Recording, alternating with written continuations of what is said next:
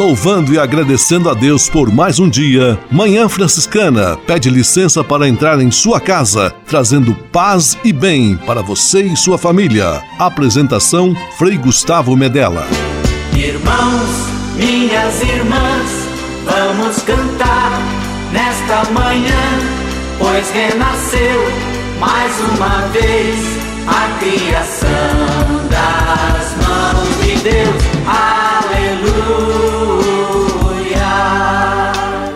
Paz e bem, manhã franciscana amanhecendo em seu rádio neste domingo, 19 de setembro de 2021. Mais uma vez estamos juntos aqui unidos pelo rádio, pela internet. Manhã Franciscana está no ar.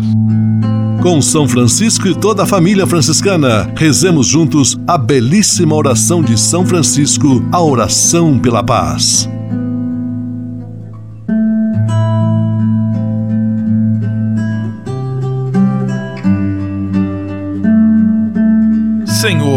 Fazei-me instrumento de vossa paz. Onde houver ódio, que eu leve o amor. Onde houver ofensa, que eu leve o perdão. Onde houver discórdia, que eu leve a união. Onde houver dúvida, que eu leve a fé. Onde houver erro, que eu leve a verdade. Onde houver desespero, que eu leve a esperança. Onde houver tristeza, que eu leve alegria. Onde houver trevas, que eu leve a luz. Ó Mestre, fazei que eu procure mais consolar do que ser consolado, compreender do que ser compreendido, amar que ser amado. Pois é dando que se recebe, é perdoando que se é perdoado, e morrendo que se vive. Para a vida eterna. Amém.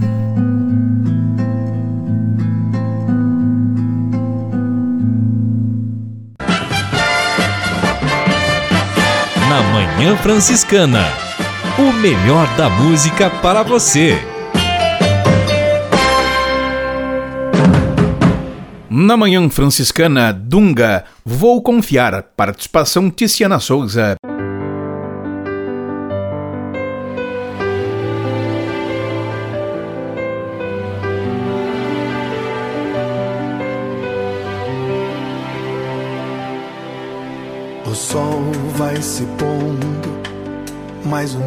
Vai chegando ao fim. A chama da esperança ainda queima no coração. A estrada é muito longa, mas a vida não acabou. Eu sei, meus olhos não enxergam a vitória. Mas existe um Deus de amor que me ensina a não perder a fé. Pois mesmo se a fé é pequena, milagres acontecerão.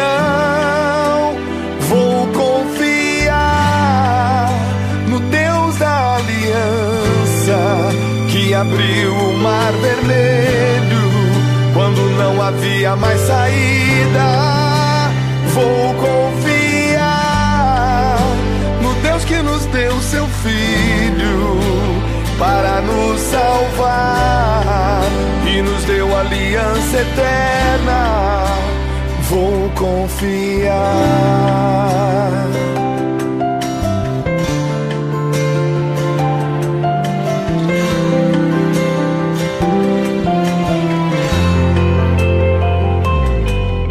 O sol vai se pondo, mais um dia vai chegando ao fim. Queima no coração. A estrada é muito longa, mas a vida não acabou. Eu sei,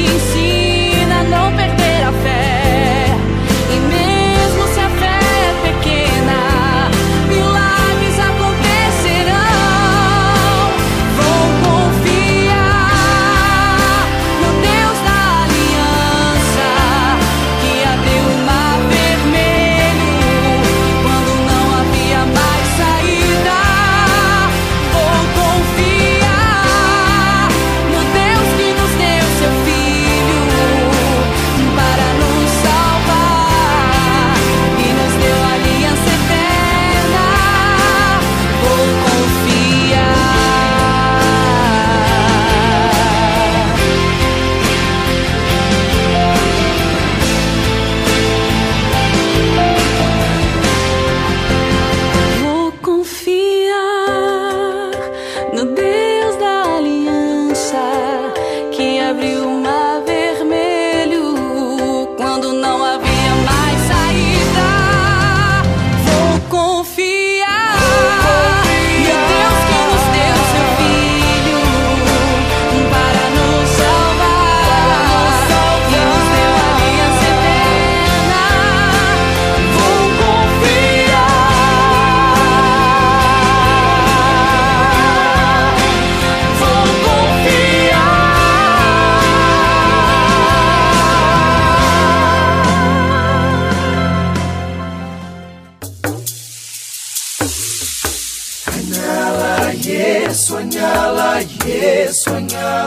Yes.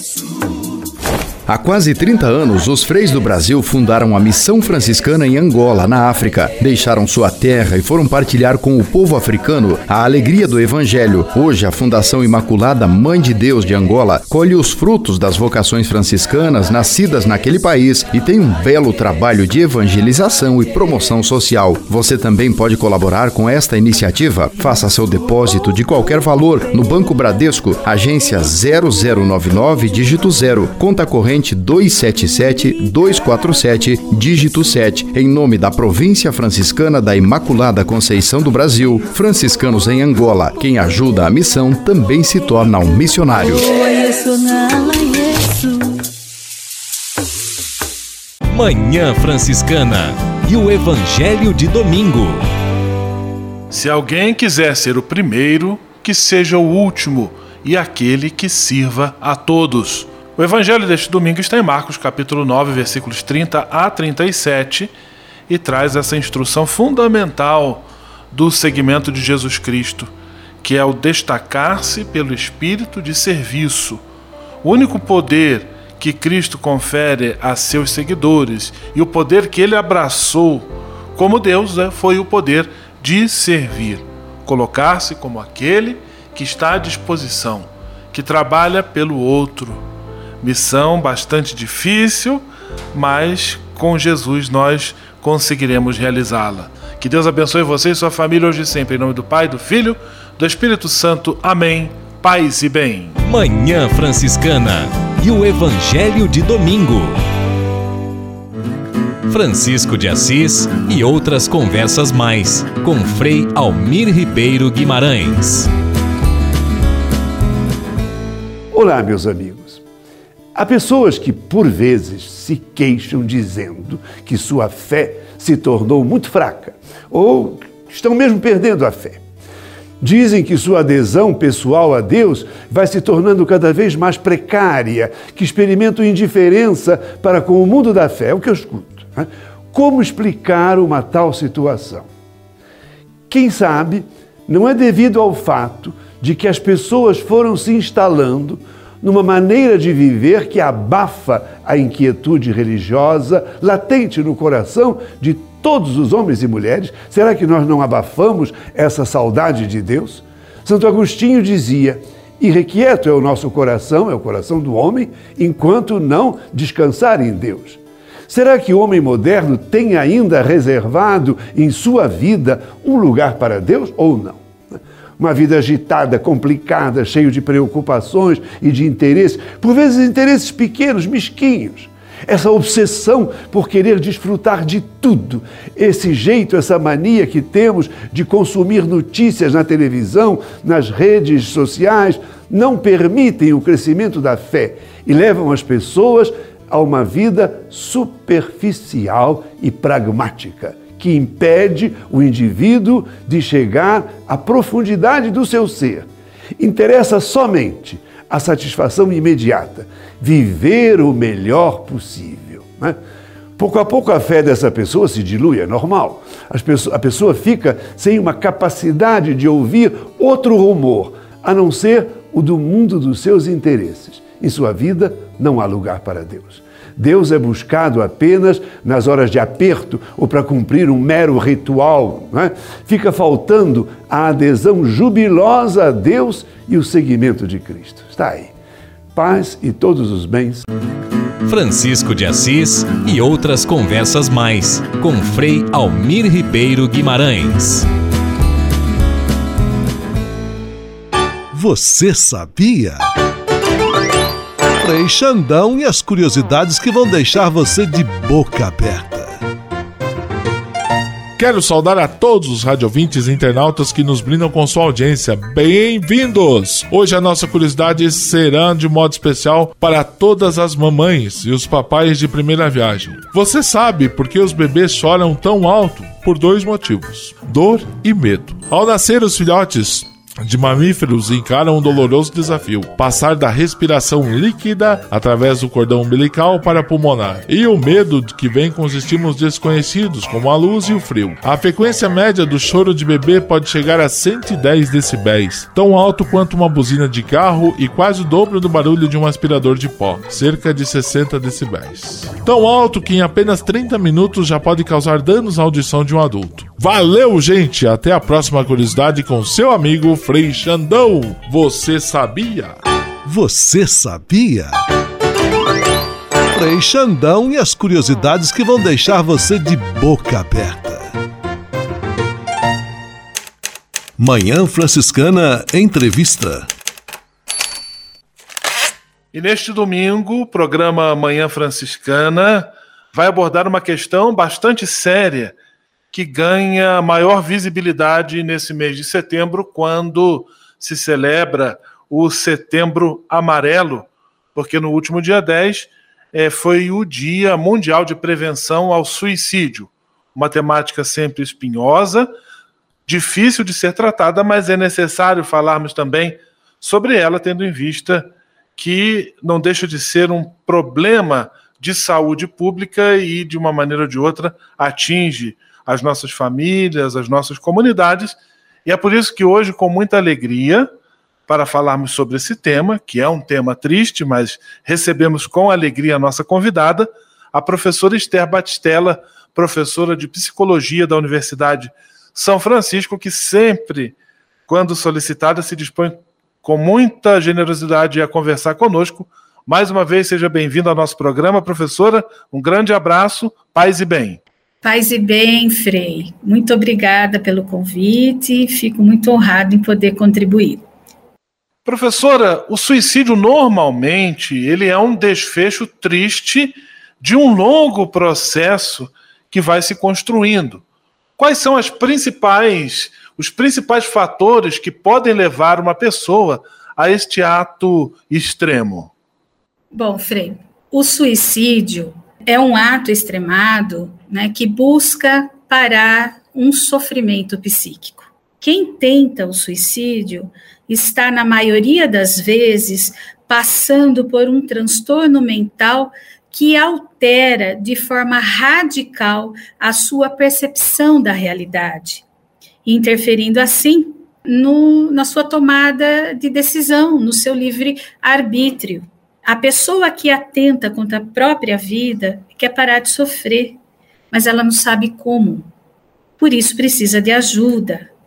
Então, se pensarmos nos principais fatores, né, que levam uma pessoa a este ato extremo, nós temos causas que vão se destacar como mais comuns, mas não podemos é, atribuir um único fator, porque varia muito de pessoa para pessoa, da condição socioemocional de cada um. Entre as causas mais comuns, nós temos a depressão, os transtornos mentais, é, sobretudo os relacionados ao uso de álcool ou de substâncias químicas, além de algumas alterações dos aspectos emocionais, como, por exemplo, é, dificuldade em lidar com as dificuldades da vida, né? Uma baixa resiliência, né? Culpa, uma visão negativa do futuro, algum tipo de perda recente, algum tipo de dor contínua, dor psíquica contínua e descaso, né? Esses são alguns dos fatores. Quem está conversando conosco é a professora Esther Batistella. Estamos, por ocasião deste mês, Setembro Amarelo, também tratando sobre a prevenção do suicídio. Muito interessante, professor, esse lembrete que a senhora faz, que quase sempre, ou praticamente todas as vezes, quem chega a esse ato extremo não deseja propriamente por fim a própria vida, mas há um grande sofrimento que a pessoa vem carregando, um sofrimento causado por diferentes fatores. Professor, e que meios existem para a prevenção do suicídio? O pilar mais importante de uma prevenção de suicídio é o cuidado da saúde mental das pessoas, né, de uma forma geral. E, principalmente, na identificação de alguns sintomas, né, um encaminhamento para o tratamento da doença em específico. Né? O que, que a gente pode fazer de imediato? Então, pensando né, na, nessa ideia de prevenção, Observe se há alguma alteração significativa no comportamento da pessoa que, que está te chamando a atenção. O que a gente vê, assim, que pesquisas apontam que a maioria das vezes que uma pessoa apresenta uma ideação suicida, ou seja, ideias de que vai manifestar ideias de morte, né? Elas acabam falando isso para as pessoas mais próximas, dias, meses até né, antes de cometer. Então, o que, que de fato podemos fazer? Nessa observação, algum comportamento está chamando atenção? Está saindo fora daquela conduta da pessoa de agir no, normalmente no seu dia a dia? Então, acolha, busque aí estabelecer uma rede de cuidados mostrando para essa pessoa que você, que outras pessoas que estão próximas dela se importam com ela. Isso faz uma diferença muito grande. Nunca deixe essa pessoa sozinha. Né? Se ela não está em condição de emitir juízo de valor, julgamentos, é importante que ela não fique sozinha. Identificando né, um problema, procure ajuda. Essa ajuda você pode conseguir no, nos CAPs, né, nas unidades básicas de saúde. CAPs é Centro de Atendimento Psicossocial. Então, é, as unidades básicas de saúde sempre tem um profissional, ou ali no posto de saúde, que é capaz de, nesse primeiro momento, fazer um acolhimento, uma orientação e indicação de um profissional específico para cuidar dessa pessoa conversando com a professora Esther Batistella, ela é professora do curso de Psicologia da Universidade de São Francisco, que está nos ajudando a refletir sobre o tema da prevenção ao suicídio. Um tema muito complicado, professora, para tratar, por exemplo, com crianças e jovens. Quais são as formas que temos já para incentivar ou trabalhar esta prevenção com crianças e jovens? Pensando que é, esse é um tema que precisa ser conversado sempre, né? A forma como fazemos isso com criança, com adolescentes, é sempre estando próximo deles e percebendo como é que eles estão manifestando seus sentimentos. Uma conversa próxima é muito importante. É importante que as crianças, os adolescentes, eles sintam-se capazes de externar o que eles estão sentindo e de uma forma que eles não sejam criticados ou julgados por aquilo que eles estão falando. É, com as crianças pequenas, nós já começamos um trabalho da educação para os sentimentos, né? Desde pequenininha, é importante que elas saibam identificar o que elas estão sentindo, e nomear o que elas estão sentindo. Esse é um primeiro trabalho que parece assim, tão simples, né? tão óbvio, mas ele faz toda a diferença quando essa criança chegar à adolescência e precisar externar esses sentimentos, ou até mesmo na própria infância, mostrando isso de uma maneira bastante clara para ela e para os outros, né? Então, nesse com criança é importante é, se fazer presente, demonstrar afeto, consideração, companheirismo e sempre estar interessada pelos problemas, entre aspas, né, que eles vêm contar para a gente. Isso ajuda muito aos jovens, as crianças e os jovens a lidar com os próprios sentimentos e, obviamente, a identificá-los e externá-los. Estamos tratando sobre o tema da prevenção ao suicídio neste mês de setembro, setembro amarelo. E agora eu vou convidar a professora Esther e você que nos acompanha para ouvirmos juntos uma música dos Titãs que traz uma bonita mensagem de esperança. Enquanto houver sol. E logo depois já retomamos com a nossa entrevista.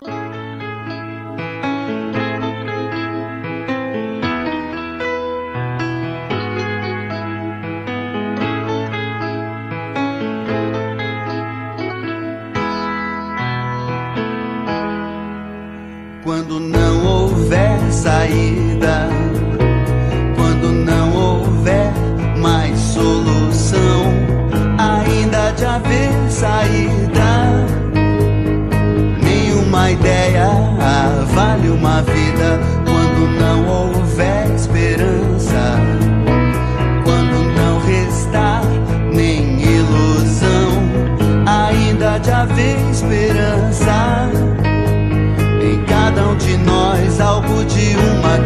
criança. Enquanto houver sol,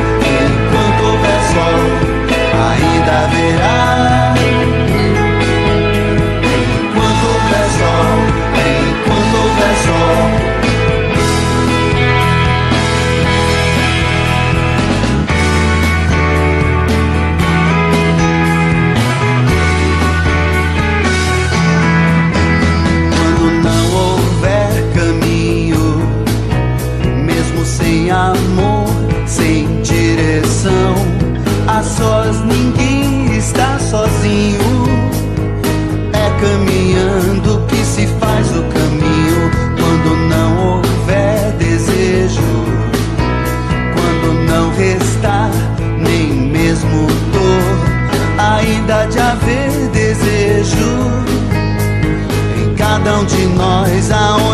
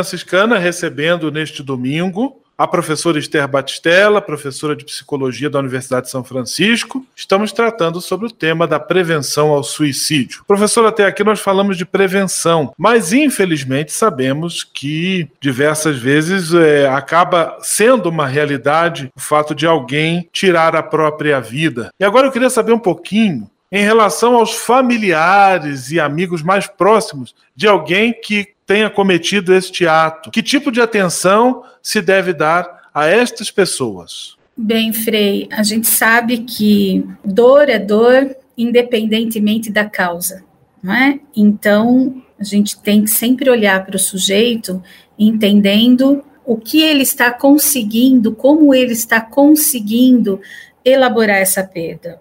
Ou seja, como é que ele está lidando com esse período de luto, né? Então, normalmente as famílias, os familiares, os amigos mais próximos, né? Eles é, precisam sim de aí um cuidado, de uma atenção, é, no sentido de entender o que está acontecendo, é, ajudando-os a respeitar esse momento que eles estão vivendo de dor intensa por conta né, do suicídio por conta de um ato né, que muitas vezes uma pessoa próxima veio a cometer. Professor Esther, dando-nos é, a graça da sua participação aqui, partilhando seu conhecimento, suas palavras sempre muito acertadas, e o tema prevenção ao suicídio. Professora, de que maneira esse mundo em que nós vivemos aí, marcado pelo avanço da tecnologia, da penetração da internet em todos os ambientes da vida, de que maneira isso tudo interfere na vida das pessoas e da sociedade com este tema, a temática do suicídio? Bom, Frei, a mídia, de uma forma geral, nós vamos ter tanto conteúdos positivos quanto conteúdos negativos, sempre. Tudo que nós temos aí, né, envolvendo a tecnologia nós vamos encontrar, infelizmente, conteúdos não saudáveis que acabam incitando comportamentos impulsivos de nossas crianças e adolescentes, por exemplo. Então, nesse caso, diante desses desses conteúdos negativos, é importante que os pais ou os responsáveis eles tentem é, conversar com os filhos, conhecer sobre o que eles estão consumindo na internet, né? É, perceber o tempo que eles estão se dedicando a essas atividades, se não está sendo né, extremamente grande, né, um tempo é, que que ele está deixando de fazer outras coisas saudáveis, né? E é importante, então, que eles conheçam os gostos e as preferências dos seus filhos, né? porque só assim ele pode conversar com eles sobre isso, né? Por outro lado, a mídia também se constitui um, uma excelente oportunidade de divulgarmos iniciativas como, por exemplo, o Setembro Amarelo, né? Então, o uso da mídia nesse caso, ela traz aí um sentido muito positivo, promovendo discussões sobre a temática, trazendo a necessidade do cuidado da saúde mental das pessoas. Professor Esther conversando conosco em nosso programa de rádio sobre o tema do Setembro Amarelo, da prevenção ao suicídio. E, professora, e como as pessoas podem tomar parte nestas tantas iniciativas propostas aí por essa campanha do Setembro Amarelo? É, o Setembro Amarelo é uma iniciativa da Associação Brasileira de Psiquiatria, é, em conjunto aí com o Conselho Federal de Medicina, que organiza, né, sempre no mês de setembro, e oficialmente no dia 10, como o senhor bem lembrou no início da nossa entrevista, né, é um marco, uma série de atividades é, discutindo a prevenção do suicídio. Então, o marco é no dia 10 de setembro, né? Mas a campanha acontece o ano todo. Então, falar sobre o suicídio é algo muito importante. Olha, para ter uma ideia, são registrados mais de 13 mil suicídios todos os anos no Brasil e mais de um milhão no mundo.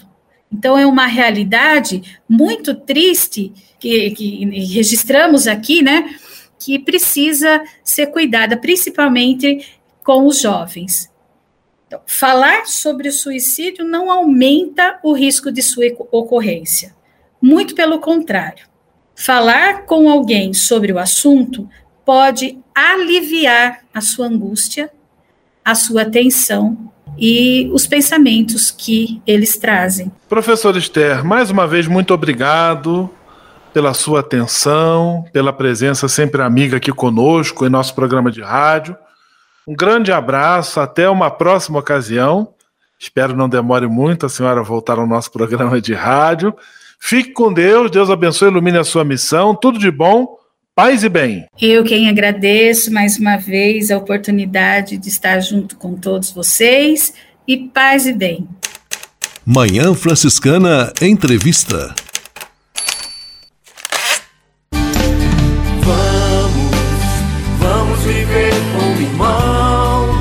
Conexão Fraterna.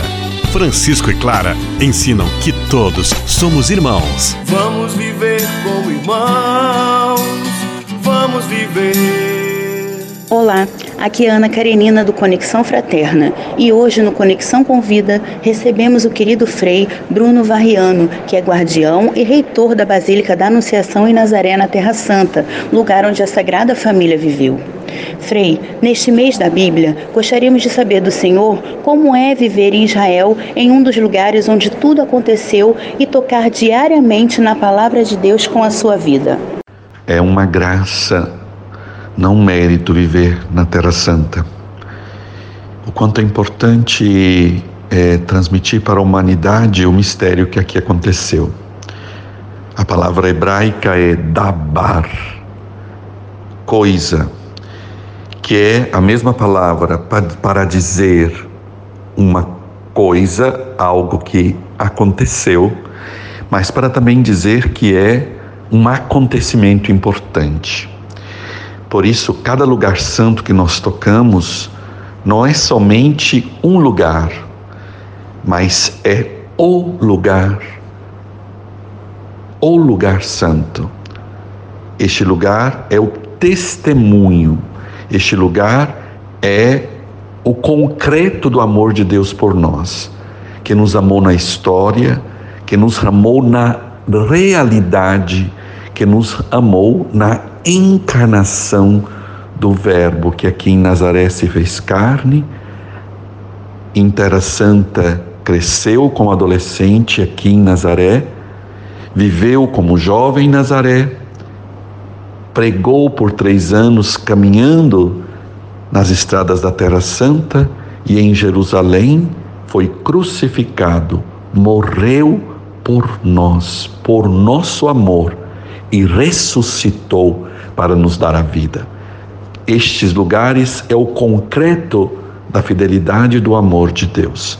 Por isso, o contato com esta palavra de Deus que aqui se fez carne, o contato com os evangelhos, porque os evangelhos é a pregação, é a boa nova de Jesus que ele viveu por 30 anos aqui em Nazaré. Quer dizer, por que o evangelho não é ideologia?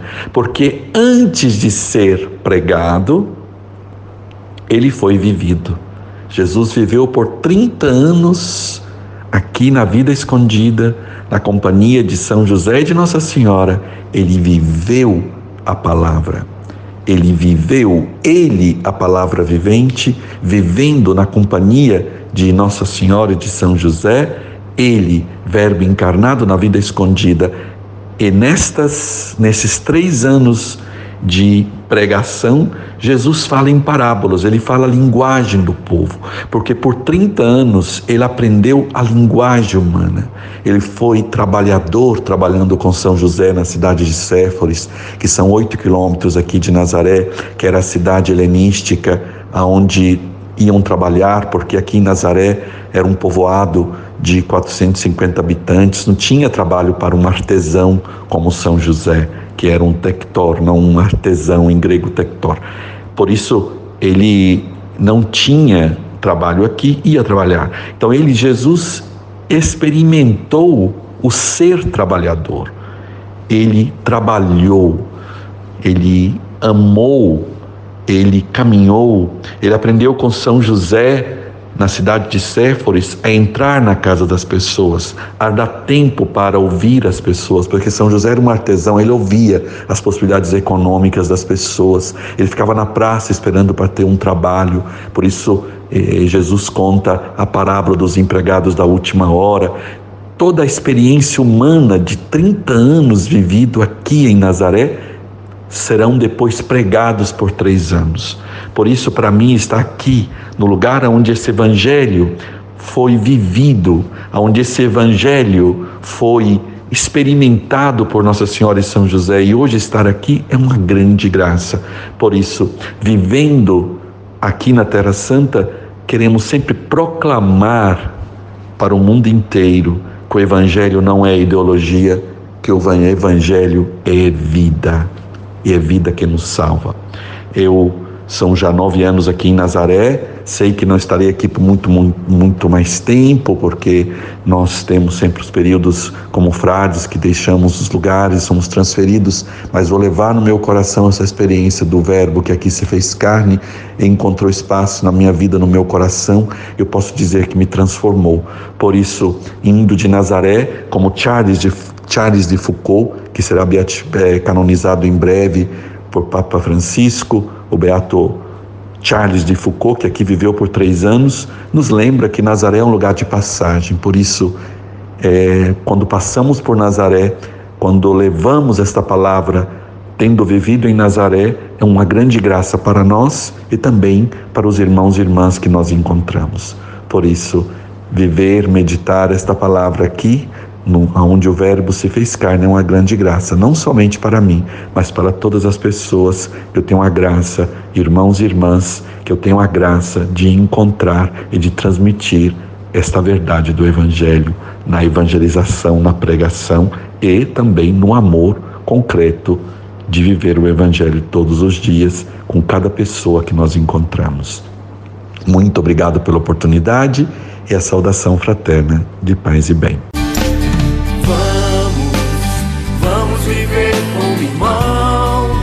Conexão Fraterna. Francisco e Clara ensinam que todos somos irmãos. Vamos viver como irmãos, vamos viver. Na Manhã Franciscana, o melhor da música para você. Na Manhã Franciscana, Adriana Arides, o menor da casa sou eu.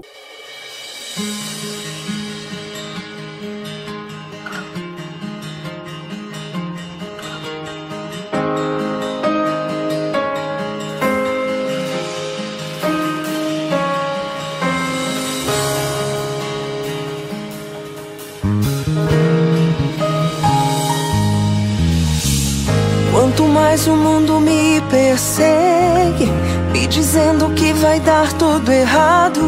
Mas eu confio em Deus, pois eu confio em Deus. Quanto mais a dor me aperta e a noite não termina, mas eu confio em Deus, pois eu confio em morrendo a cada dia. Eu recebo a eternidade. É perdendo o que recebo algo de verdade. É servindo com alegria, entregando a minha vida.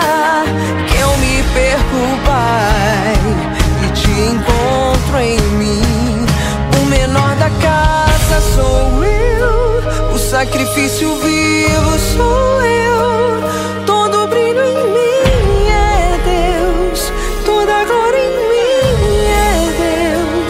Frágil ser humano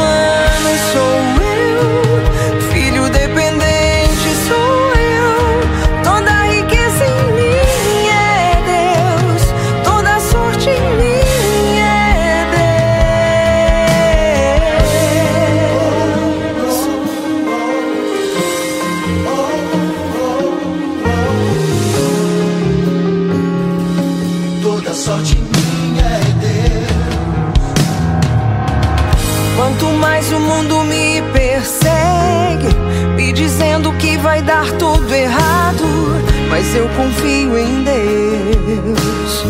Mas eu confio em Deus.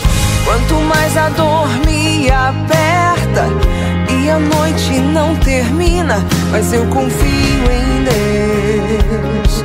Mas eu confio em Deus. E morrendo a cada dia eu recebo a eternidade. É perdendo o que eu tenho que recebo algo de verdade. É servindo com alegria, entregando a minha vida. Que eu me perco, Pai, e te encontro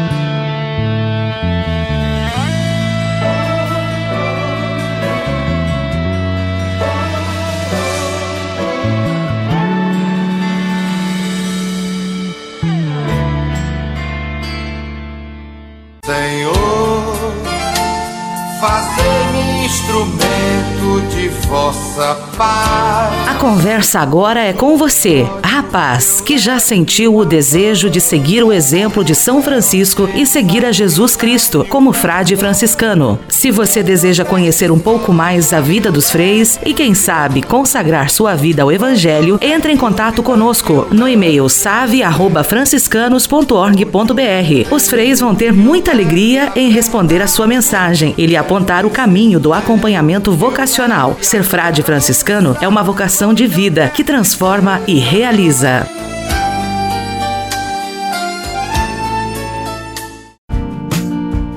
Espírito de Assis. Espiritualidade franciscana com Frei Vitório Mazuco. Minhas amigas, meus amigos, nós podíamos perguntar assim, mas qual a origem é, da vida como organização de uma força espiritual? Se nós olharmos a tradição do passado de quem procurou sistematizar e organizar o conceito de espiritualidade, eles vão dizer que é, brota da ascese e da mística. O que, que é a ascese? A ascese é disciplina, exercício. Eu faço, eu exercito, eu repito, eu transformo isso numa disciplina interior, num modo de repetir sempre o mesmo para que eu possa chegar à verdade. É como se ritualizasse costumes, hábitos na vida para encontrar-se com o mistério que eu estou perseguindo, que eu quero encontrar. Isso significa ascese. É exercício mesmo, é vencer-se, é superar-se. Mística é introduzir nos mistérios. Vem do grego, mien, mistikos, significa fechar os olhos, olhar para a interioridade, para descobrir quais as forças interiores, quais as motivações mais profundas que eu tenho para realizar alguma coisa. Por isso, desse encontro da ascese, da disciplina, com a inspiração, então é exercício que vai trabalhar a inspiração. Uma inspiração tem que ser trabalhada. É daí que brota então a espiritualidade. Então a espiritualidade, nós não nascemos com ela. Nós nascemos sob o sopro bafejante do hálito do Espírito de Deus. Mas nós conquistamos uma vida vivida segundo o Espírito. Paz e bem. Espírito de Assis. Espiritualidade franciscana com Frei Vitório Mazuco. A casa é nossa. Dicas de cuidado com o meio ambiente.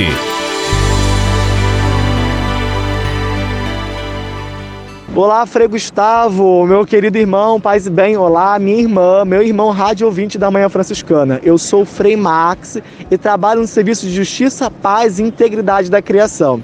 Essa serviço dos franciscanos que trabalha sobre todas as questões dos direitos humanos e também dos direitos ambientais.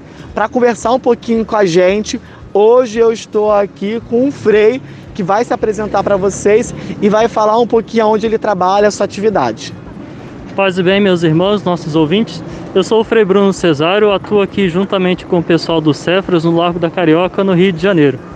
Muito bem, além de morar na Rocinha, né? Isso aí. É, hoje ele é morador junto com os outros freis lá naquela comunidade. É, de modo muito especial, o Frei tem ajudado aqui no serviço com a população em situação de rua. E nós celebramos o dia 19 de agosto, o Dia Nacional de Luta pelos Direitos da População em Situação de Rua.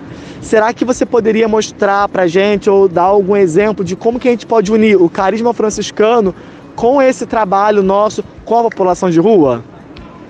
Olhando para a história de São Francisco de Assis, a gente tem aquele primeiro exemplo né, de quando São Francisco ele dá início ao seu, ao seu, processo de conversão, né, ele tem o seu encontro com o leproso. O leproso que naquele tempo era aquele, era aquele personagem dentro da sociedade que era o excluído, era o sem vez, o sem voz, aquele que não tinha sequer o direito de, de pertencer a uma sociedade, tanto que ele vivia sempre para fora dos muros da cidade, sobretudo na cidade de Assis, né? Então, olhando para o exemplo de São Francisco, que após o encontro com, com o leproso, após, após seu processo de conversão dar início, né, ele pede então que os frades, ao atuarem, ao darem início ao seu processo formativo, ao seu processo de adesão à ordem dos frades menores, possa ter também esse tempo de convivência com essa população que é excluída. E hoje, olhando né, para o nosso tempo, né, quem são esses excluídos da sociedade? São, sobretudo, né, lembrando esse Dia Nacional pela Luta da População de Rua, o próprio morador de rua, né? Esse do qual a lei até assegura alguma coisa, mas que na prática a gente não vê muito, né? A gente passa por eles na rua mesmo e acha como se fossem coitados simplesmente e a gente passa por cima como se não existissem de fato, né? Então, olhando para isso, né, para a nossa história enquanto franciscanos, o movimento que nasce através desse toque de São Francisco com o leproso, com aquele que era excluído. E a gente olha hoje para esse mesmo excluído da sociedade, para esse irmão em situação de rua, é isso que a gente quer olhar e denunciar esse abuso, né? Essa exclusão da sociedade que até hoje acontece de outras formas também. Muito bem, é isso mesmo, né? Quando a gente pensa que a gente vê o outro como um coitado, a pessoa em situação de rua como um coitado, a gente coloca ela em um grau menor, como se ela carecesse da nossa misericórdia ou da nossa caridade. O movimento de São Francisco é outro. Ele vai perfazer a sua vida, ele vai se tornar um sujeito melhor quando ele se envolve com aquelas pessoas. A população em situação de rua é um sujeito de direito e que se a gente der atenção para ela, a gente qualifica toda a nossa humanidade. Um forte abraço a todos e a todas. Fica com Deus, paz e bem. Paz e bem. A casa é nossa. Dicas de cuidado com o meio ambiente.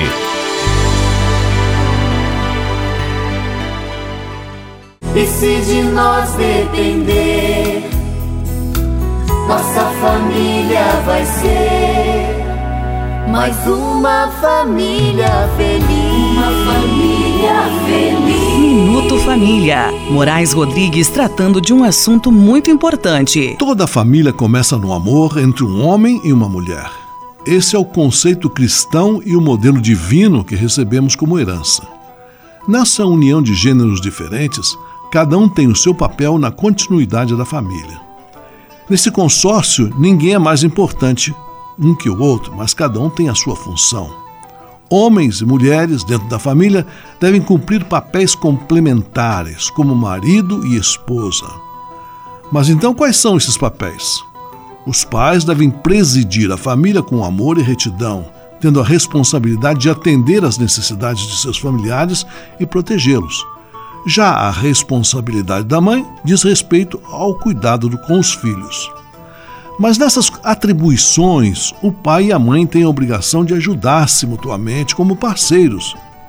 Viram como ninguém na família possui somente aquela obrigação específica, mas todos colaboram para que haja harmonia em todas as tarefas? Como é belo ver na família um pai arregaçando as mangas e dando uma força para a mãe até nas tarefas do lar e vice-versa. Quando essa integração de fato acontece, o peso da responsabilidade fica bem distribuído na balança familiar. Isso é viver em família. Essa harmonia deve ser a tônica de todos os dias. Quando um dos pratos da balança pender para o mesmo lado, é sinal que a harmonia está sendo comprometida. Observe isso para o bem da sua família. E se de nós depender, nossa família vai ser mais uma família feliz. Uma família feliz. Minuto Família. Moraes Rodrigues tratando de um assunto muito importante. Na Manhã Franciscana. O melhor da música para você. Na Manhã Franciscana, Padre Zezinho, amar como Jesus amou.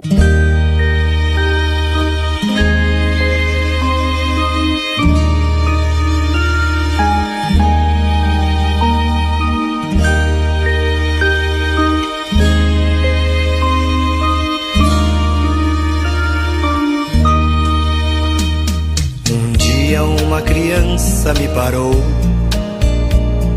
olhou-me nos meus olhos a sorrir, caneta e papel na sua mão, tarefa escolar para cumprir, e Perguntou no meio de um sorriso o que é preciso para ser feliz. Amar como Jesus amou, como Jesus sonhou, pensar como Jesus pensou,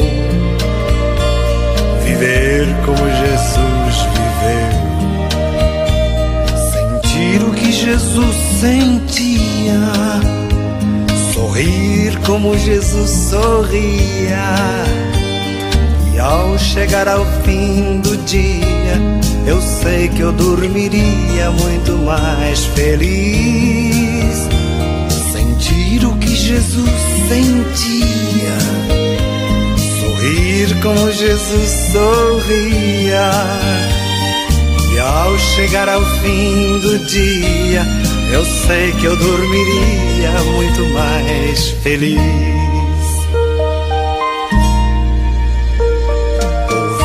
Eu falei, ela me olhou e disse que era lindo que eu falei.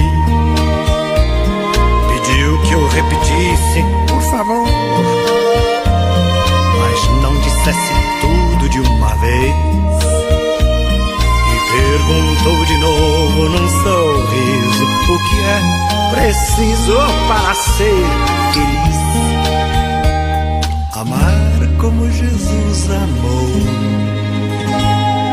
Sonhar como Jesus sonhou,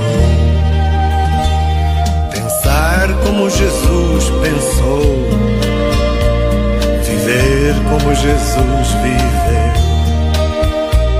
sentir o que Jesus sentia, sorrir como Jesus sorria ao chegar ao fim do dia, eu sei que eu dormiria muito mais feliz. Sentir o que Jesus sentia, sorrir como Jesus sorria. E ao chegar ao fim do dia, eu sei que eu dormiria muito mais feliz.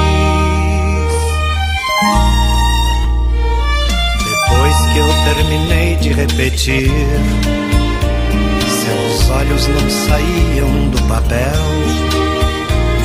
Toquei no seu rostinho e a sorrir. Pedi que ao transmitir fosse fiel. E ela deu-me um beijo demorado. E ao meu lado foi dizendo assim.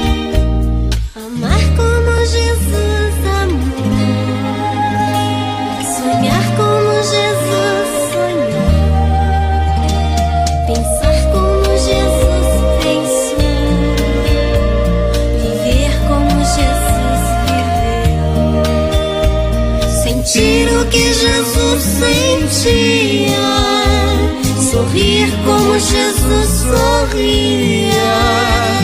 E ao chegar ao fim do dia, eu sei que eu dormiria muito mais feliz. Sentir o que Jesus sentia, sorrir como Jesus sorria chegar ao fim do dia, sei que eu dormiria muito mais feliz. E ao chegar ao fim do dia,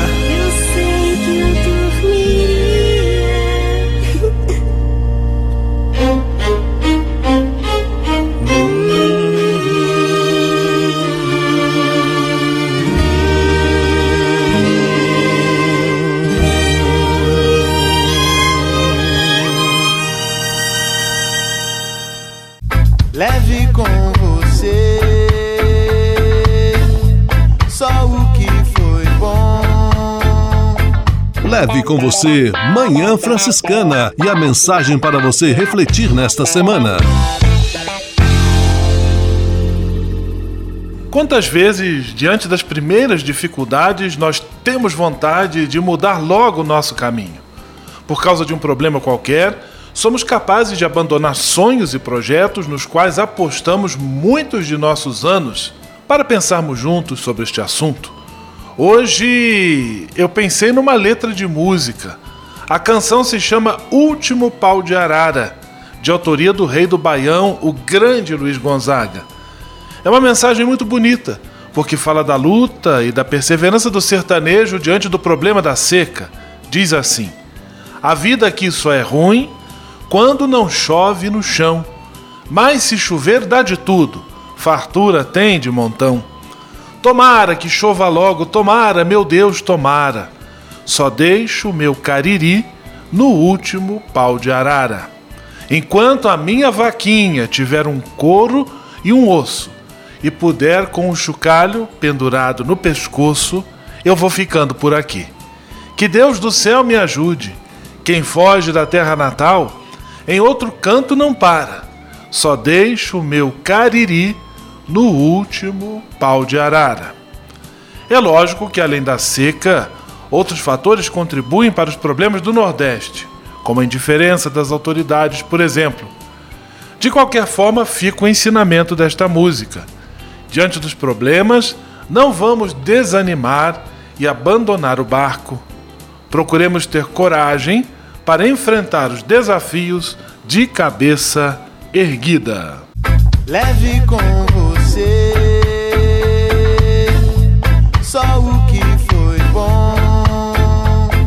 Leve com você Manhã Franciscana e a mensagem para você refletir nesta semana.